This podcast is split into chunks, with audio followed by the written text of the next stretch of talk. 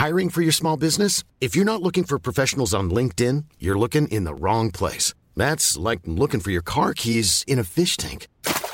LinkedIn helps you hire professionals you can't find anywhere else, even those who aren't actively searching for a new job but might be open to the perfect role. In a given month, over 70% of LinkedIn users don't even visit other leading job sites. So start looking in the right place. With LinkedIn, you can hire professionals like a professional. Post your free job on linkedin.com slash people today.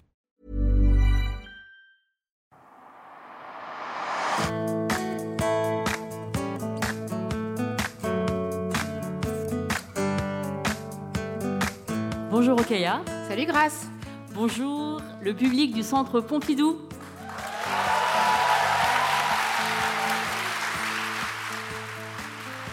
Et bonjour aussi aux personnes qui nous écoutent euh, sur euh, le live euh, du Centre Pompidou.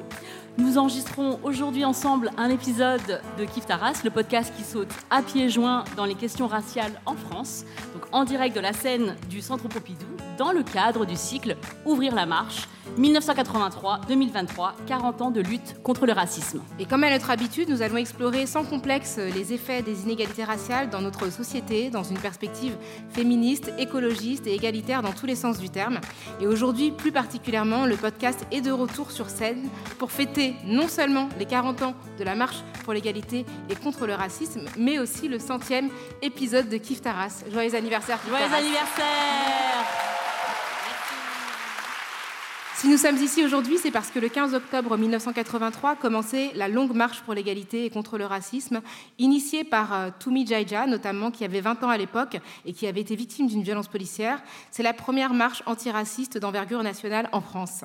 Entre-temps, la marche a été rebaptisée par les médias Marche des Beurs, et depuis, de nombreux événements consécutifs à des actes racistes ont fait les la une des médias. 40 ans plus tard, Kif Taras interroge le traitement médiatique des questions raciales. C'est le thème de notre épisode enregistré aujourd'hui.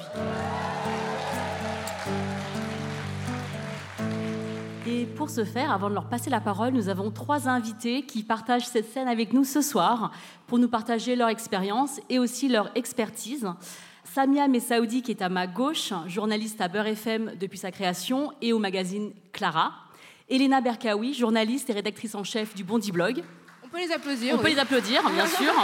Ouais. Et Myriam Atia, journaliste et rédactrice en chef de Période du groupe Loopsider.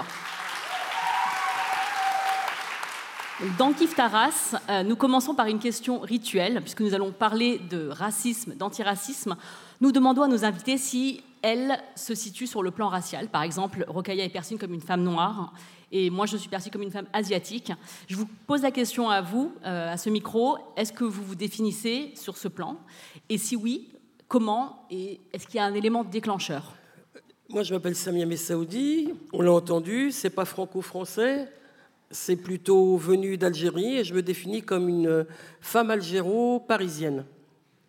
Bon mix. C'est précis. Quand je dis euh, algéro-parisienne, c'est pas de la fantaisie, c'est une réalité en moi. Moi, je suis née en France de parents algériens qui ne sont plus là, mais, mais qui m'ont euh, transmis une histoire qui était d'une histoire que j'allais retourner un jour en Algérie. Donc j'ai grandi avec ce fameux mythe du retour. hein, on va pas faire une étude sociologique ce soir.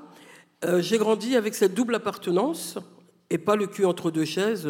On oublie ce, ce terme évidemment, mais avec une, vé- une véritable détermination à dire que j'appartiens à cette France, n'en déplaise à certains, avec cette histoire-là. Moi, j'ai jamais pris, je vous fais une confidence, j'ai jamais pris les papiers français. Né en France, je pouvais être de nationalité française, de double nationalité. Tout le monde me dit, mais comment, t'es pas française? Non, non, moi je pointe tous les 10 ans à la préfecture dans une démarche politique et citoyenne, puisque j'étais dans ce combat, et je le suis encore, de l'égalité et du droit de vote des émigrés. Et je faisais partie de cette histoire euh, dans ces années plus lointaines, dans ces décennies plus lointaines, que euh, le droit de vote, on y croyait, promesse évidemment non tenue pendant plusieurs mandats déjà, enfin plusieurs euh, présidents en tout cas. Et donc, voilà, je vis ici depuis toujours. Et puis, j'ai un titre de séjour. Et, la fratrie, ils sont tous français, voire certains dans ma famille élus de la République, en banlieue, qui m'interpellent toujours. Alors, toujours pas Non, toujours pas. Et cette euh, volonté-là s'inscrit dans un combat citoyen, malgré tout. Elena? Moi, comment je me définis Donc déjà, je suis moitié-moitié.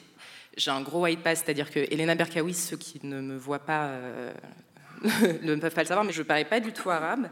Et euh, après, je sais quand même que je le suis quelque part parce que, euh, parce que les autres vous le font ressentir globalement. Ça peut être des petites phrases de euh, Ah, j'aime bien tout ce qui vient de là-bas, des choses comme ça.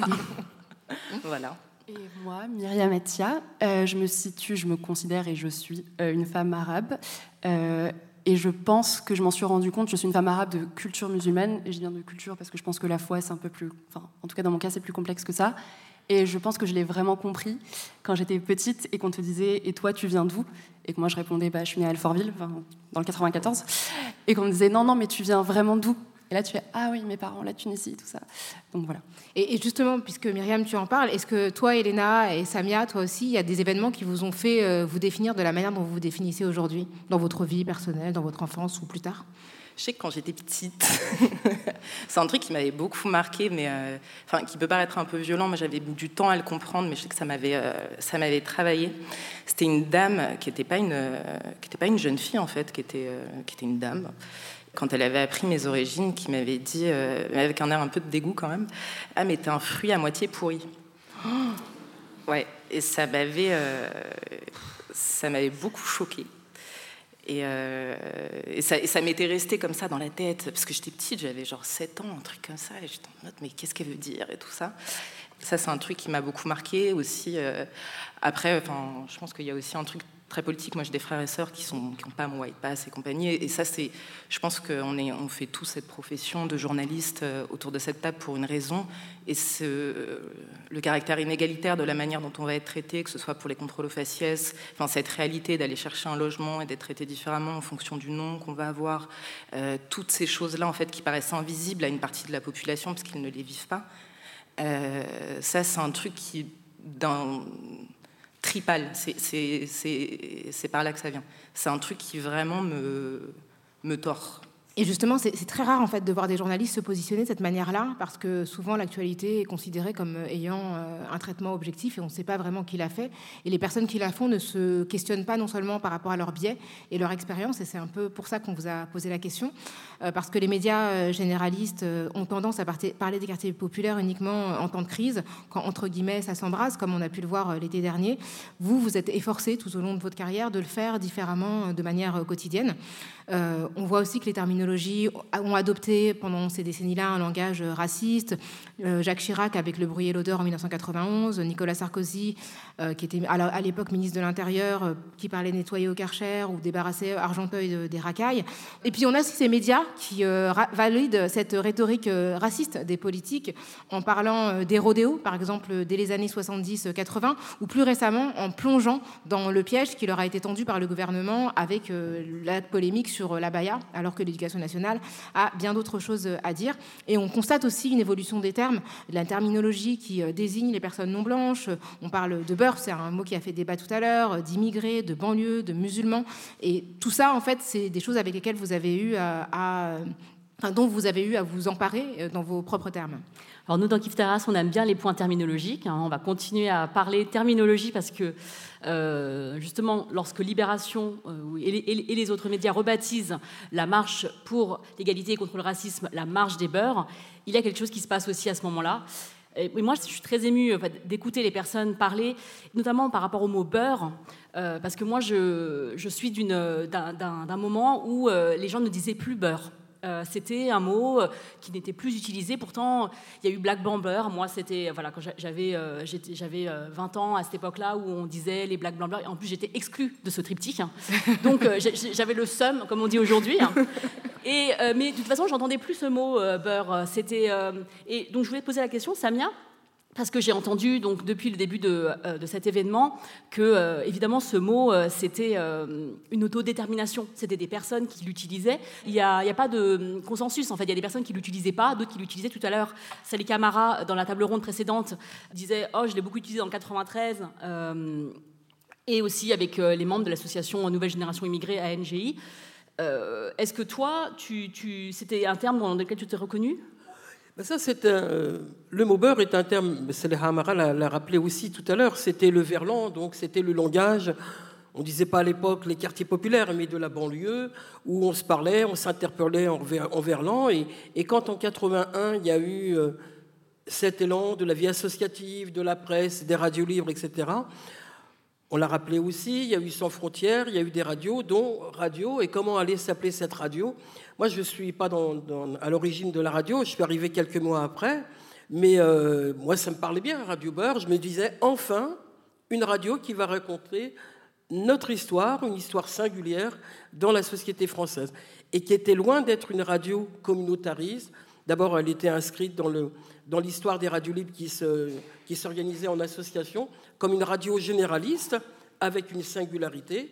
Toutes les émissions, encore aujourd'hui d'ailleurs, où, je, commets une émission hebdomadaire, toutes les émissions sont en français. Il n'y a pas d'émission en langue d'origine. Il n'y a pas de. Après, il y a des émissions sur des questions internationales, mais il n'y a pas de. Et donc, euh, d'hier à aujourd'hui, ça s'est appelé Radio Beurre Associative. Elle a évolué, donc elle est devenue Beurre FM, puisqu'elle atteint maintenant un réseau national. Elle est, devenue une, radio commerciale C'est devenu, une, radio commerciale, en fait, à partir de Beurre FM, c'est ça? C'est transformé en société, c'est ça? Après, sur, euh, sur Radio Beurre, c'était une association et Beurre FM, c'était une entreprise. C'est une entreprise, voilà. Après, c'est devenu une société, effectivement. Avec, effectivement, des entrées publicitaires, mais avec des, des émissions hein, auxquelles moi je suis attaché et qui sont l'expression des quartiers populaires. Moi, j'anime des émissions euh, tous les dimanches matins de 9h à 10h. Vous pouvez les retrouver en podcast. et qui sont des émissions qui, déjà à l'époque, donnaient la parole au quartier. 9h, hein. 10h. Voix au chapitre avec Samia Messaoudi sur Beurre FM. Radio Beurre, au moment de la marche pour l'égalité et contre le racisme, on faisait tous les jours des inserts euh, avec euh, les marcheurs, avec les organisateurs qui accueillaient euh, la marche dans, les régions.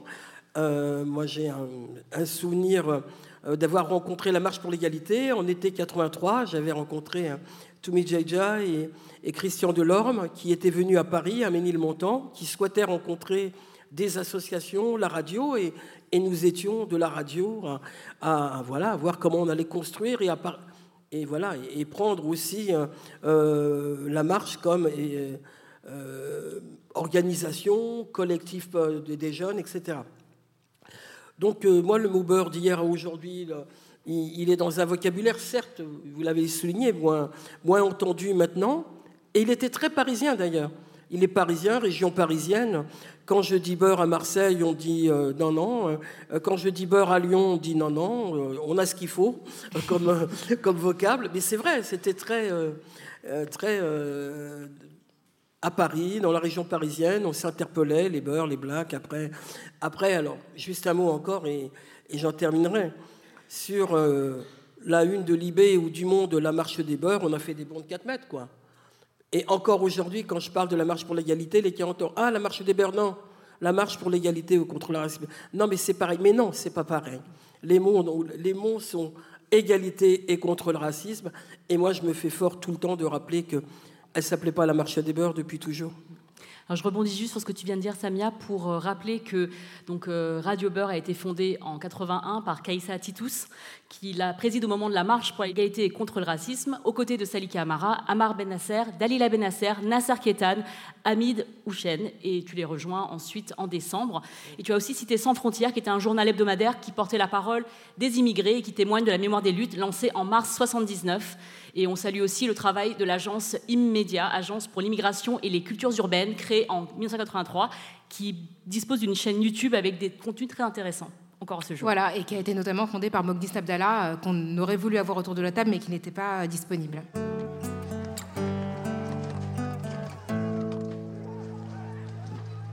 Radio Beurre, ce sont les années 80. D'autres révoltes, mouvements sociaux ont choqué, ont frappé, ont bousculé la France. Et en 2005, hein, c'est euh, la naissance euh, du Bondi Blog. 2005, euh, on est vraiment dans la période des révoltes qui éclatent après la mort de Zied Bena et Bona Traoré, alors qu'ils sont poursuivis par la police à Kichisoubois. Ce sont des adolescents de 15 et 17 ans qui meurent électrocutés dans un transformateur électrique. Et à ce moment-là, des journalistes suisses décident de s'installer à Bondy pour voir la révolte de l'intérieur. Donc ce qui est intéressant, c'est qu'à la fois, ce sont des journalistes qui viennent de l'extérieur de la France, hein, qui décident d'observer les révoltes. Il y a un moment où les médias ont une rhétorique extrêmement stigmatisante sur les révoltes, qu'ils appellent émeutes, et finalement assez peu empathique avec les motivations euh, des personnes qui sont révoltées. Les journalistes suisses se disent non, nous on va aller dans le quartier populaire, on va s'installer dans une cité pour un temps qui était indéterminé. Et 18 ans plus tard, euh, le Bondi Bloc existe toujours et tu, aujourd'hui, tu en es aujourd'hui la rédactrice en chef, Elena. Est-ce que tu peux nous raconter à la fois cette genèse et euh, comment le Bondi Blog a couvert à l'époque ces révoltes par rapport aux médias traditionnels? Euh, donc ouais, l'histoire est très bien, est très bien relatée, effectivement, et c'est important de souligner que c'est pas des journalistes français qui se sont prêtés à cet exercice-là. Euh, donc en fait, progressivement, le, les, journalistes euh, en question vont partir et le Bondi Blog va être euh, géré par plusieurs personnes. Mohamed Hamidi, Nordine Nabili, qui a très longtemps été le directeur du Bondi Blog. Et le Bondi Blog, ça va devenir en fait un espace assez particulier où l'information est faite par les, des jeunes de quartiers populaires, par le micro va se retourner en réalité il va venir de l'intérieur, enfin de, l'intérieur de ces quartiers.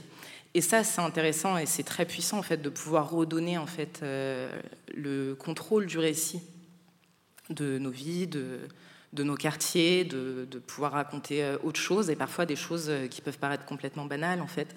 Euh, on parlait en coulisses tout à l'heure de la non-transmission des langues d'origine. C'est pas un sujet qu'on retrouve dans des rédactions qui sont euh, mainstream entre guillemets où il y a un manque de diversité parce que c'est pas pas un sujet pour d'autres.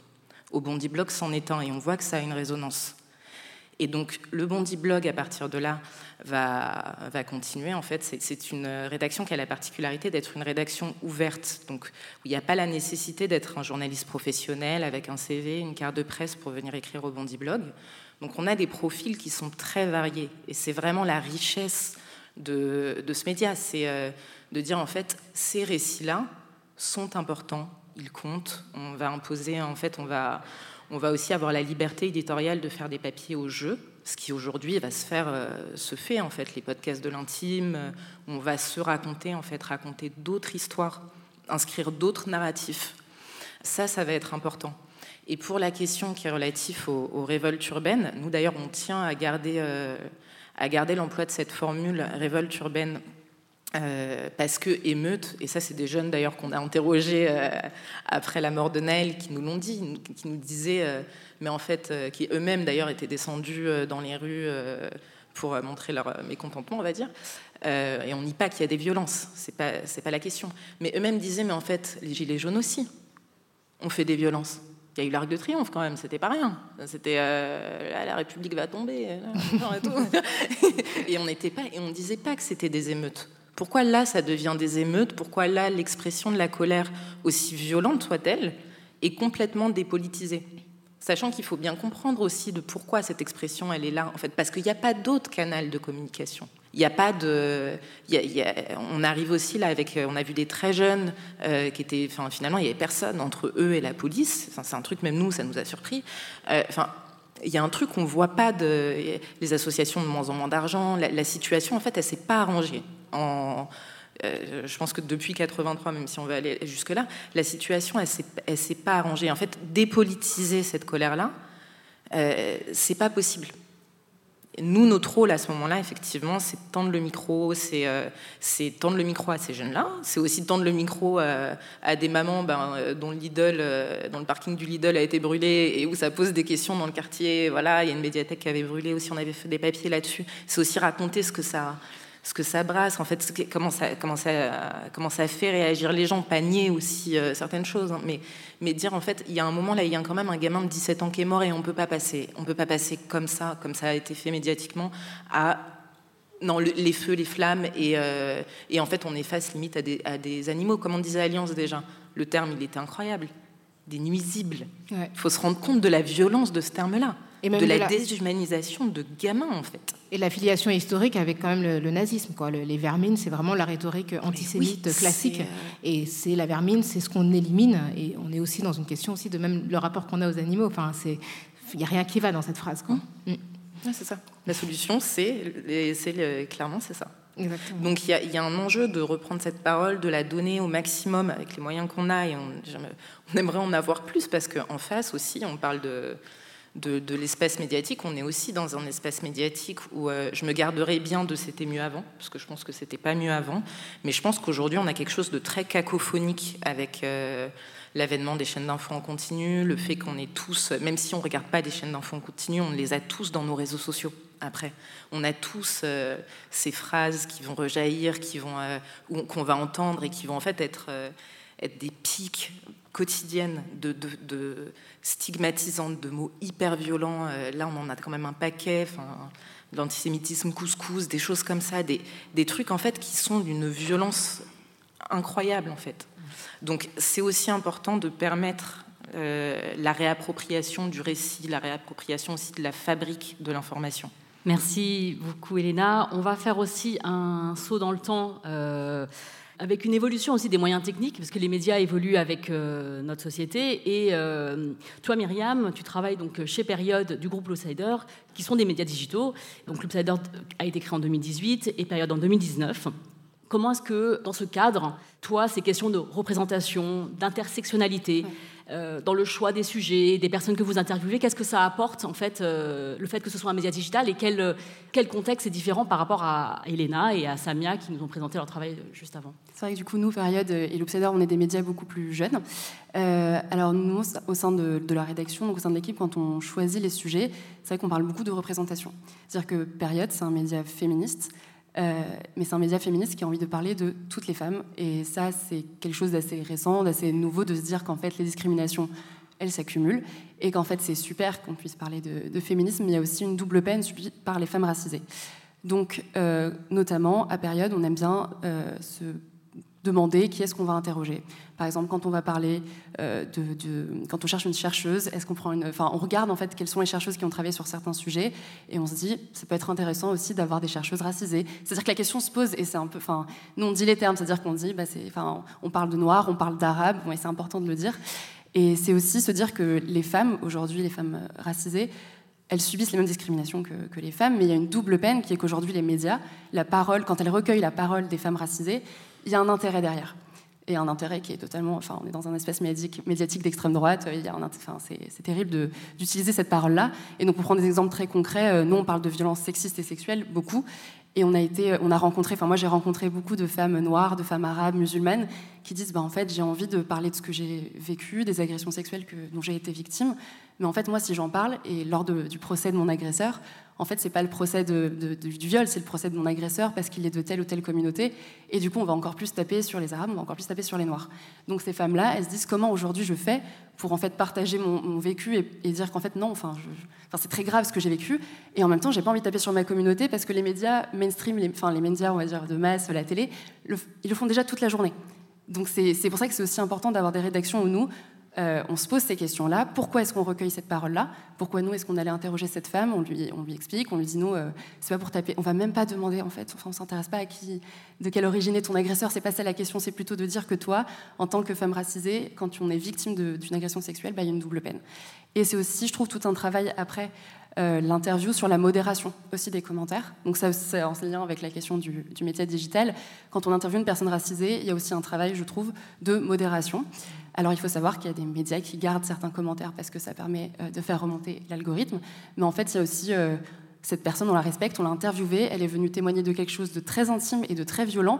Si ensuite dans les commentaires elle se prend une horde de fachos et de racistes, en fait c'est de notre devoir de, de, modérer. Donc sur la question du média digital, nous on a aussi une responsabilité et on a un public très très jeune. Période c'est des 15-25 ans, donc c'est assez jeune. Et je trouve que ce qui est intéressant, un peu comme, comme toi au Bondi Blog, c'est qu'on discute beaucoup avec notre communauté.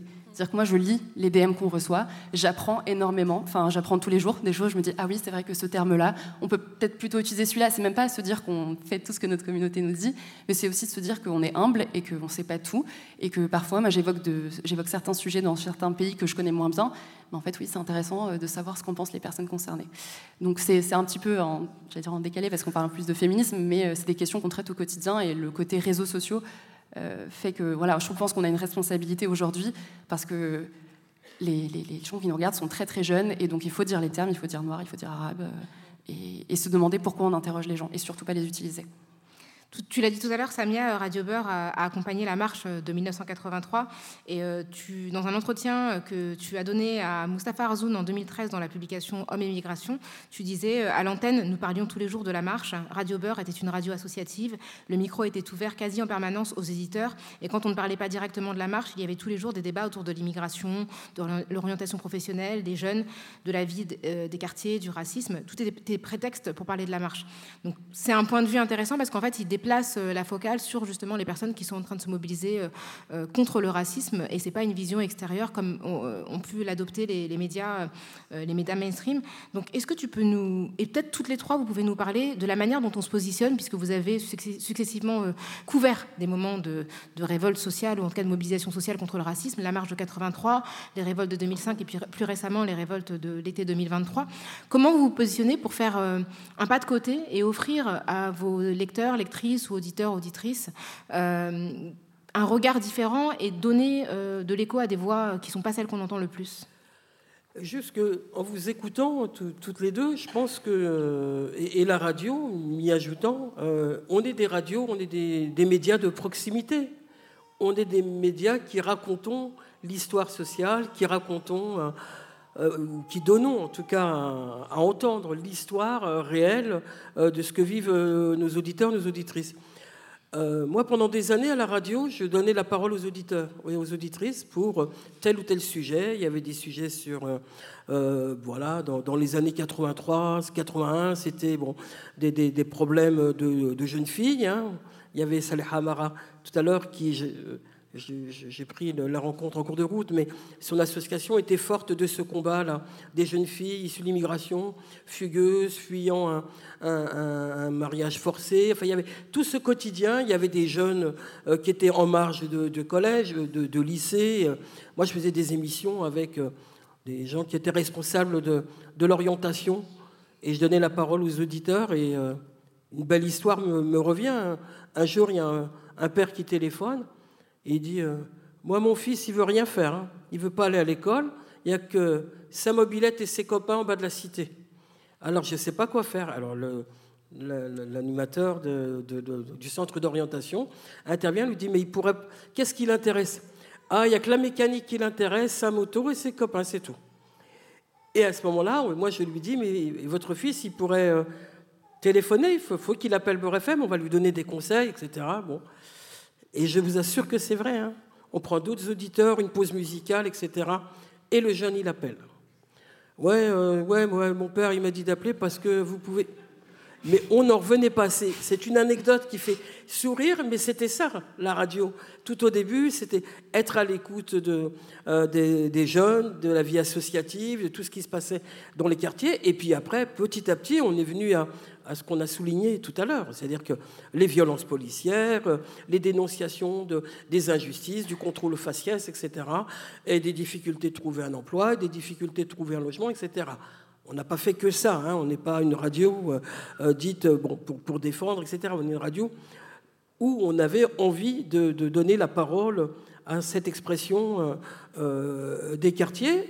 Est-ce que parfois vous n'avez pas eu la volonté même de faire plus que donner la parole, c'est-à-dire participer vraiment au mouvement, comme ça a pu être le cas de Sans Frontières euh, qu'on a évoqué tout à l'heure, qui euh, vraiment a appelé à marcher, ou Radio Beurre, on sait que Kaïsa Titou était à la fois euh, fondatrice de Radio Beurre, mais aussi militante du mouvement, de ce mouvement-là, donc vraiment que le média soit partie prenante du mouvement, est-ce que c'est quelque chose aussi qui vous, qui vous, qui vous animait? Bah, moi, ce qui nous semblait être important qu'on soit euh, le média qui porte la marche pour l'égalité, c'est que nous, on ne pouvait pas faire un, sujet trois minutes. Hein. Nous, on allait en profondeur dans le sujet de la marche pour l'égalité. On invitait un certain nombre de, de, parties prenantes. Moi, je me souviens, il y avait des réunions euh, quand on organisait le collectif Jeune à Paris, j'en faisais partie.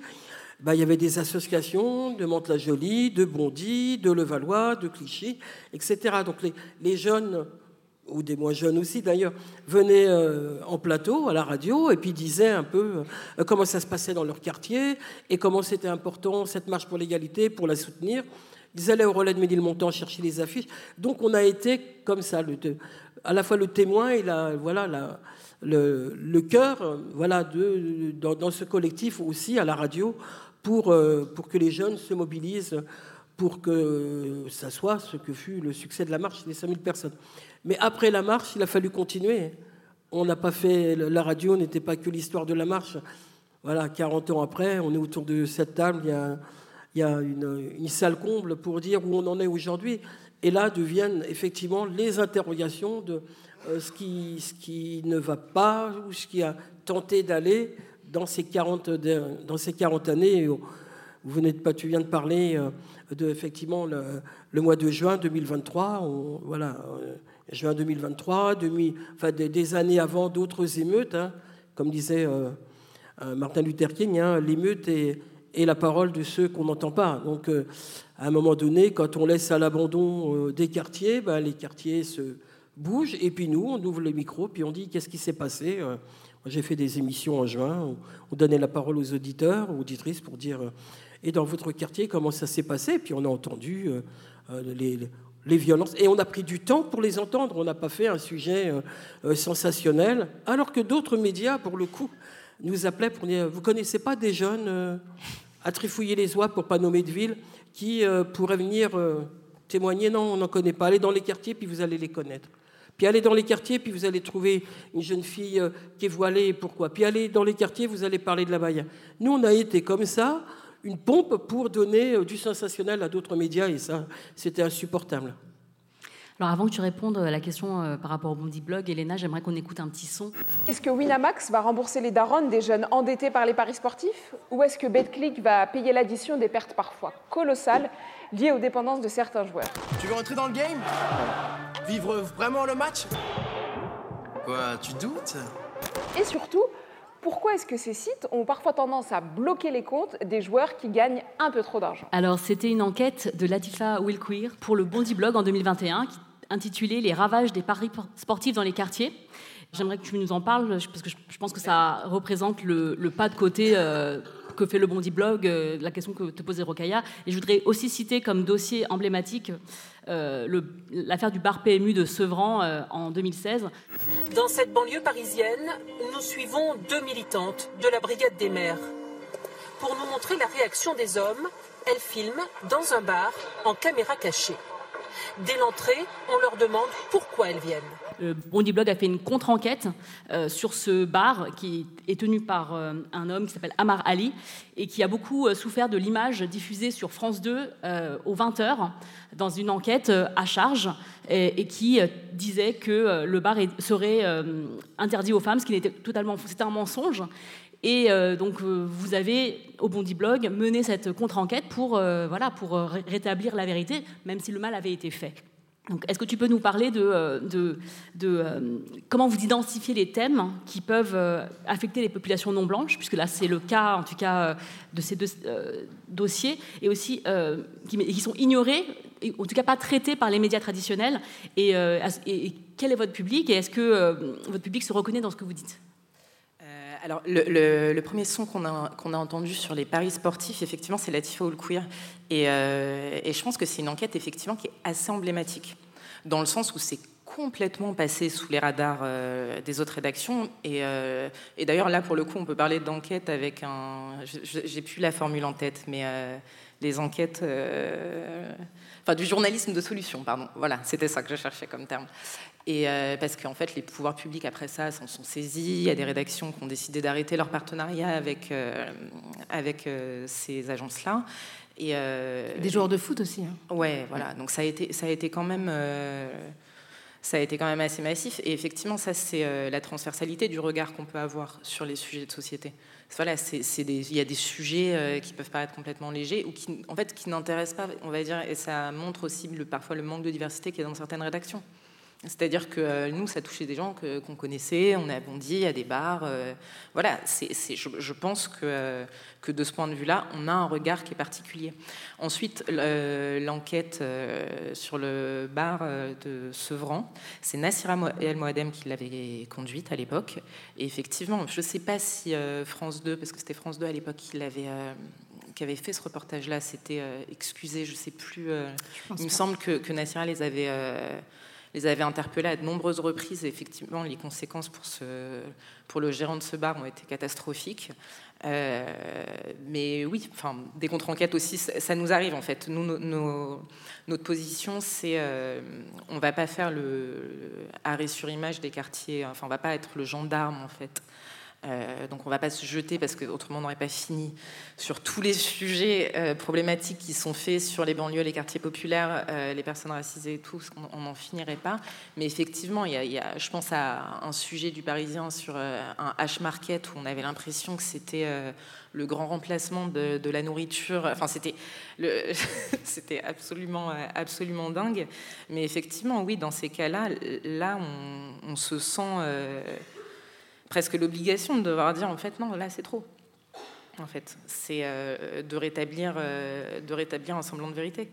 Et en même temps, voilà, ce qui est euh, intéressant avec la question des paris sportifs, c'est que vous avez montré la nocivité des paris sportifs qui ciblaient spécifiquement une, population avec un vocabulaire, un, un registre, par exemple. Voilà, ces pubs qui disent euh, mettre à, l'abri la daronne, clairement, ça cible une population de quartier, en fait, dont, dont certains sont vraiment ruinés par euh, la croyance dans ce type de paris. Et ça n'intéressait pas aussi la presse mainstream, parce que la plupart des journalistes, en fait, ne sont pas victimes de ce type de, campagne. Donc c'est aussi ça qui est. Ils sont pas en connexion, si tu veux, quelque Exactement. part, avec des gens qui le sont.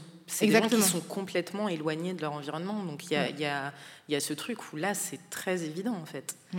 Et, euh, il y a d'autres, euh, effectivement, donc il y a, ce, journaliste qui, rend compte d'actualités qui, n'ont pas d'écho mm. dans, les grands médias, mais il y a aussi euh, une autre forme de, journalisme qu'a pu pratiquer Loopsider, qui est plus un journalisme de lanceur d'alerte. Donc je vous propose qu'on écoute un, un deuxième son. 20 minutes. 20 minutes de tabassage en règle d'une violence inouïe. Le document qui va suivre est saisissant. Il montre Michel, un producteur de musique parisien, à la tête de Black Hole Studio, roué de coups par trois policiers simplement parce qu'il ne portait pas son masque. Les agents, accusés d'avoir tenu de nombreux propos racistes, s'en sont également pris à neuf jeunes artistes, eux aussi présents dans les studios d'enregistrement. Alors là, c'est un reportage de novembre 2020 qui est réalisé euh, par David Perrotin pour euh, Loopsider et euh, ça a été la révélation nationale d'un acte raciste qui fera l'objet d'une grande attention, y compris politique.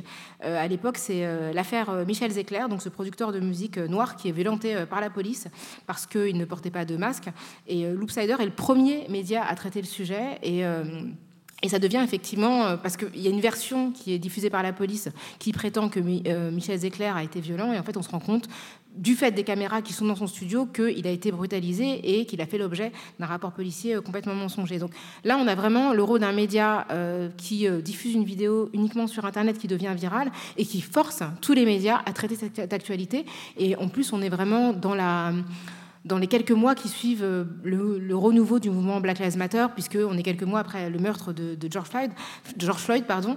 Est-ce que vous pouvez nous reparler de ce dossier et de comment Loopsider identifie cette question? Comment euh, vous décidez d'en parler? Et est-ce que vous imaginez les retombées de ce, dossier à ce moment-là?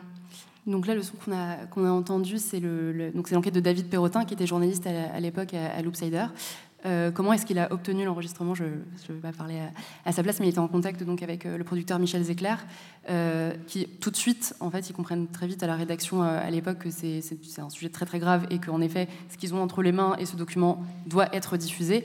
Mais c'est aussi, pour rebondir sur ce que, ce que tu disais, c'est que c'est se rendre compte qu'aujourd'hui, le rôle qu'ont à jouer les médias en ligne, c'est-à-dire que sans ces images-là, euh, on ne croit pas Michel Zecler, on ne croit pas. Euh, enfin, c'était pareil euh, cet été sur, sur, sur. Si on n'avait pas eu les vidéos, la première version des policiers, c'était voilà, comme d'habitude.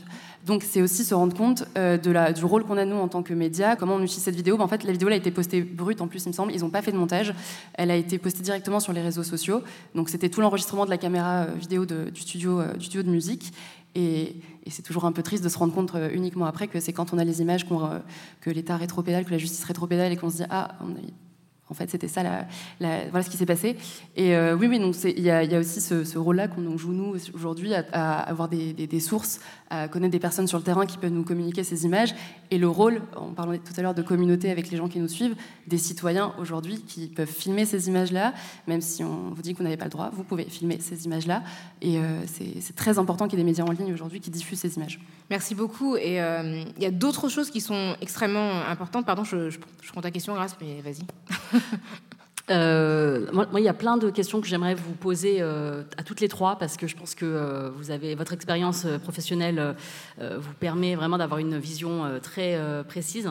On, a parlé d'un espèce de catalogue de problèmes que nous rencontrons dans dans les médias et en tant que citoyens. et donc, il y a plein de choses qui me viennent à l'esprit. Par exemple, déjà, je, veux qu'on parle de la formation. Antiraciste des journalistes. Parce que je pense que c'est une chose qui est nécessaire. Et vous, au Bondi Blog, vous avez une école de préparation à l'école de journalisme. Vous avez donc former aussi des personnes à ce travail-là. Euh, donc, euh, quel est euh, l'état des lieux aujourd'hui de cette formation antiraciste et comment est-ce qu'elle pourrait être plus diffuse et, dans cette, et dans cette formation, j'aimerais aussi qu'on soulève deux questions comme ça. Je vous, les pose et après vous les, vous les traitez si vous le souhaitez. Il y a la question de comment on nomme les experts, puisque je, retombe toujours sur cette idée que tout d'un coup, Rokaya, il y a marqué militante antiraciste sous son nom à la télé, et je me dis, Ok, donc c'est un job, ça la paye, parce que moi j'aimerais bien avoir le même job qu'elle. et euh, effectivement, il y, a toujours il y a des gens qui sont polémistes, qui sont politologues, qui sont et après il y a militante, qui serait un espèce de fourre-tout.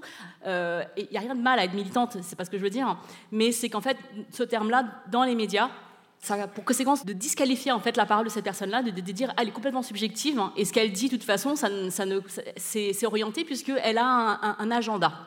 Euh, et, aussi, ça pose la question euh, de euh, ce terme tout à l'heure, la différence entre un média généraliste et un média communautaire. Je pense que c'est aussi quelque chose qu'on dit souvent, ah, c'est un média communautaire, c'est un peu quelque chose de, c'est un peu sale. Alors qu'en fait, sans nos médias communautaires, les médias qui concernent nos communautés et qui traitent des sujets qui nous intéressent, en fait, il n'y a pas de, news qui serait personne. Le mot généraliste, c'est un peu comme la neutralité en, journalisme ou l'objectivité.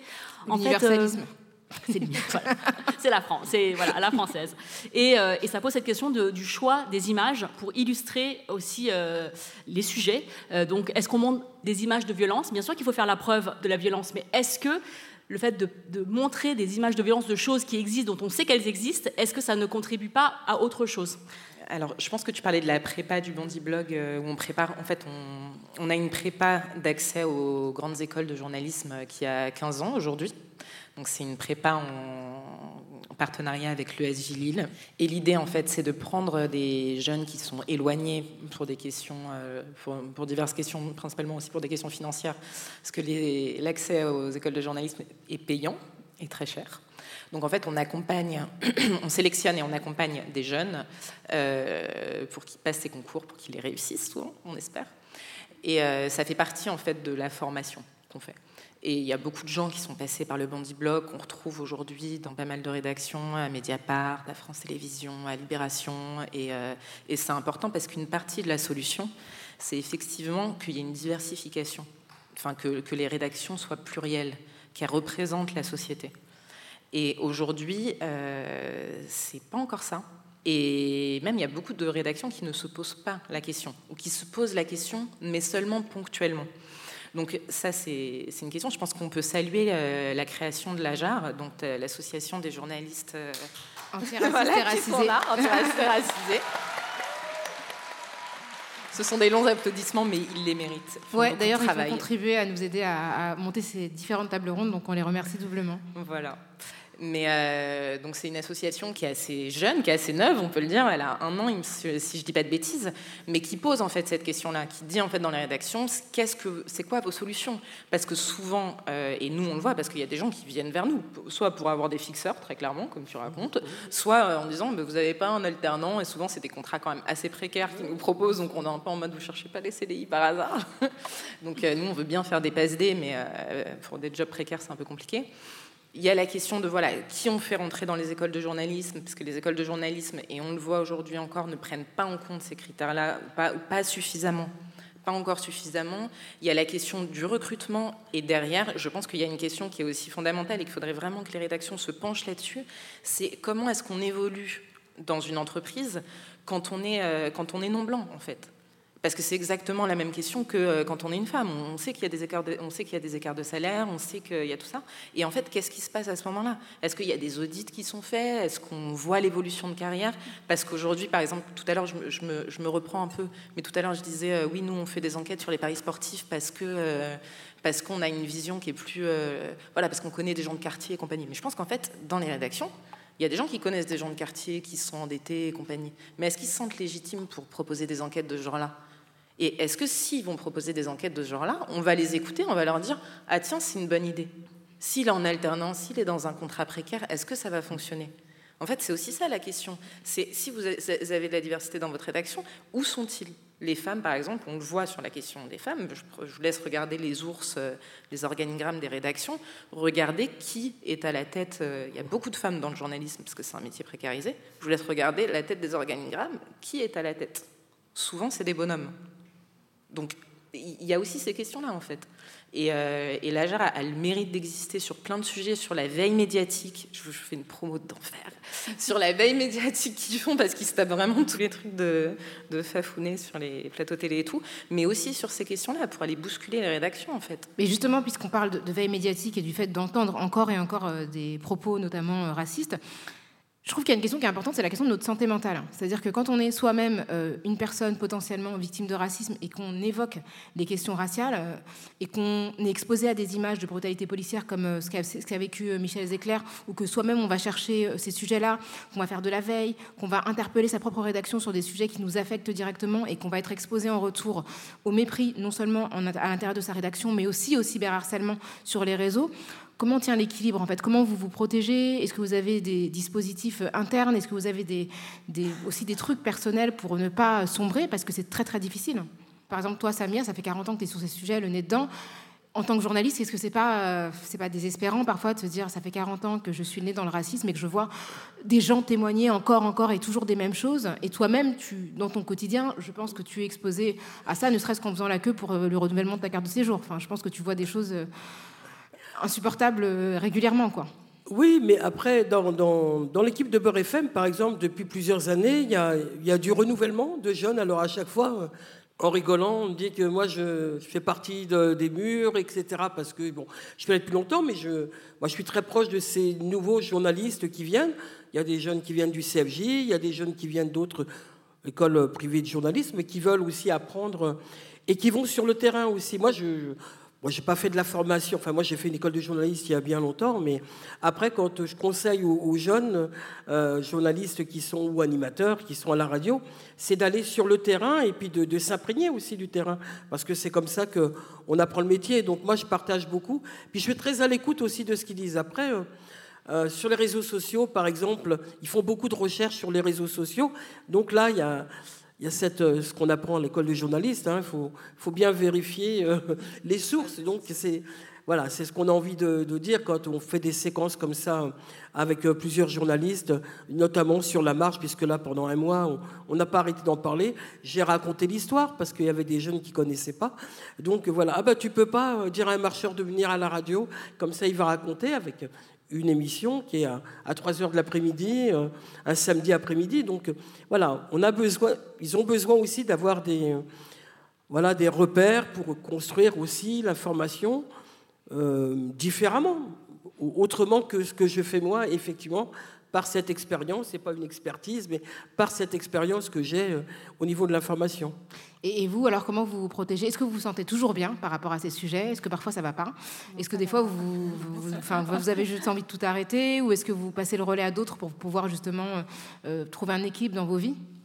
Moi, j'ai un exemple qui me vient en tête, c'est que nous, à la, rédaction, donc il y, a des personnes racisées.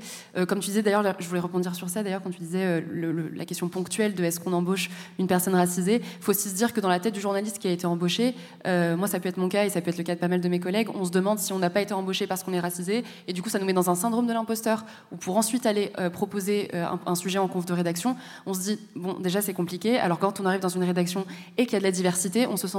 Enfin, ça peut paraître bête, mais on se dit vraiment, est-ce que j'ai pas été juste, il y avait deux CV, on m'a pris moi, donc en fait, je suis pas légitime.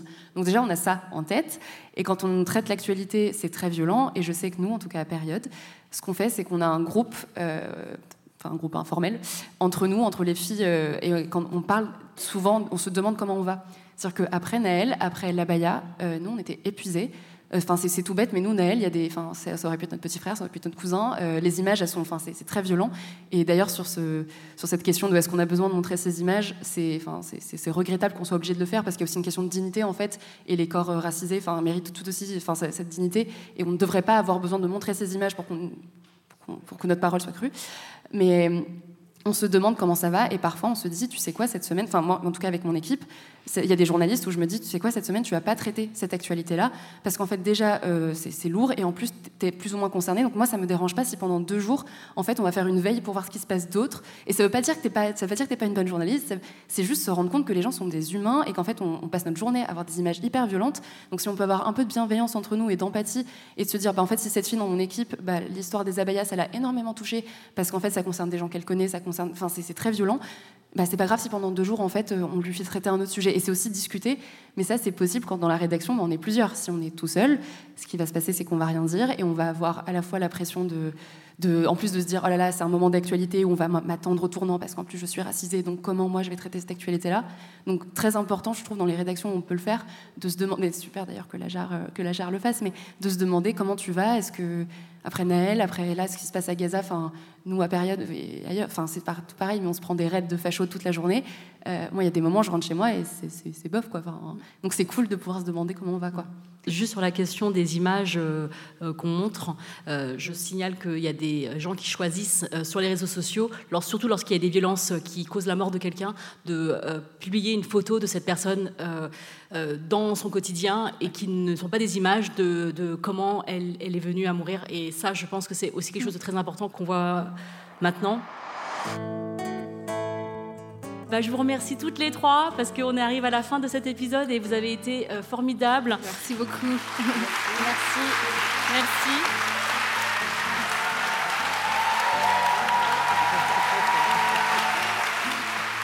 Merci d'avoir écouté cet épisode spécial de Kif Taras sur, sur scène à la mémoire de la marche pour l'égalité et contre le racisme de 1983 en direct du centre Pompidou dans le cadre du cycle Ouvrir la marche. 1983-2023, 40 ans de lutte contre le racisme. Taguez-nous sur les réseaux sociaux, sur nos comptes, Kiftaras sur Instagram ou sur Twitter ou avec le hashtag Kiftaras. Pensez aussi à nous noter 5 étoiles de préférence et à nous laisser des commentaires pour favoriser notre référencement puisque c'est un nouveau fil. Donc euh, réabonnez-vous si vous êtes abonné euh, à l'ancien. Kiftaras est un podcast produit par Pseudo Radio aujourd'hui avec l'équipe du Centre Pompidou qui assure la prise de son. La réalisation est signée Taïsia Froidure. On se retrouve très très très bientôt pour une nouvelle plongée dans les questions raciales. Merci Grace. Merci Rokhaya. Merci Samia. Merci, Elena. Merci, Myriam. Et merci à tous et à toutes.